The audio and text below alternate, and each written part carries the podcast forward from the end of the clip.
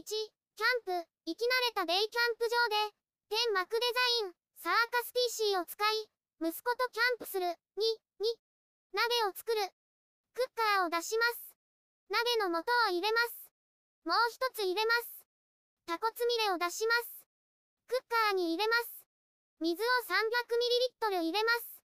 舞茸を出します。クッカーに入れます。鍋用野菜を出します。クッカーに入れます。入れ終わりました。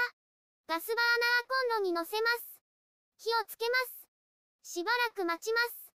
軽く混ぜます。息子は勉強中です。試食を忘れました。どら焼きを代わりにします。このテントは天井が高いです。燃えにくい素材なのも良いです。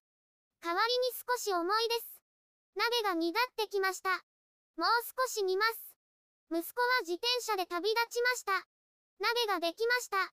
火を止めます。ご飯を食べる。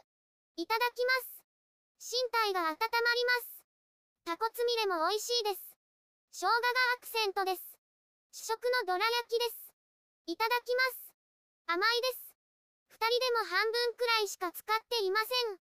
息子と使うときは寝転がれるといいです。半分はインナーテントやストーブが置けそうです。いろいろ試していきたいと思います。テントにはスカートがついています。上はサラサラしています。下はシャカシャカしています。冬の冷気を防ぐ役割です。ごちそうさまでした。食休みします。片付ける。ガスバーナーコンロを片付けます。クッカーを片付けます。ロールテーブルを片付けます。車を取りに行くので早めに片付けます。チェアを片付けます。もう一つも片付けます。ケースに入れます。テーブルの上を片付けます。テーブルを畳みます。荷物を移動します。アウトドアワゴンに積みます。